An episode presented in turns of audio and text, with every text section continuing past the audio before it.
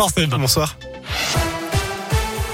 Une, verdict attendu vendredi alors que le gouvernement estime, selon son porte-parole, qu'on a des raisons d'être optimiste sur l'évolution de l'épidémie de Covid. Le Conseil constitutionnel rendra son avis sur le passe vaccinal dans trois jours.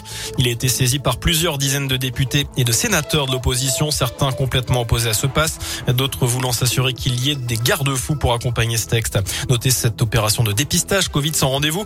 Ça se passe tous les jours depuis aujourd'hui au Scarabée de Riorge de 9h à 16h30, 7 jours sur 7 donc.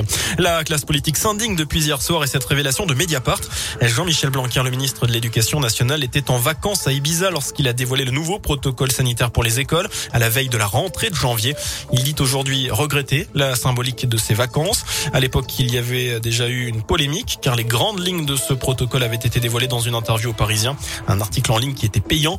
La gauche réclame sa démission. Le candidat écologiste à la présidentielle Yannick Jadot évoque dans un tweet un niveau de mépris et d'irresponsabilité qui n'est pas acceptable. Jean-Michel Blanquer sera l'invité du 20 de TF1.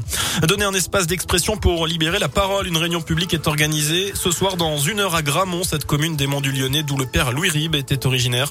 Les diocèses de Lyon, Grenoble, Vienne et Saint-Etienne ont reconnu jeudi dernier que cet artiste peintre décédé en 94 eh bien, avait agressé sexuellement plusieurs enfants dans les années 70 et 80.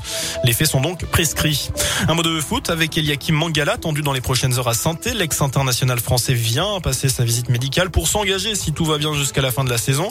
Il doit d'ailleurs signer son contrat avant demain soir selon plusieurs médias pour être qualifié pour le derby vendredi face à Lyon. Un point tennis aussi avec l'Open d'Australie. Quatre nouveaux Français qualifiés pour le second tour. Richard Gasquet, Arthur Rinderkner, euh, Benoît Paire aussi et Alizé Cornet. Enfin, skip de Hughes, Terre Noire, Damso.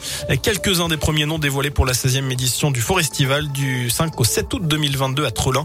Les places sont déjà en vente. Voilà pour l'essentiel de l'actualité. Je n'ai plus qu'à vous souhaiter une excellente soirée.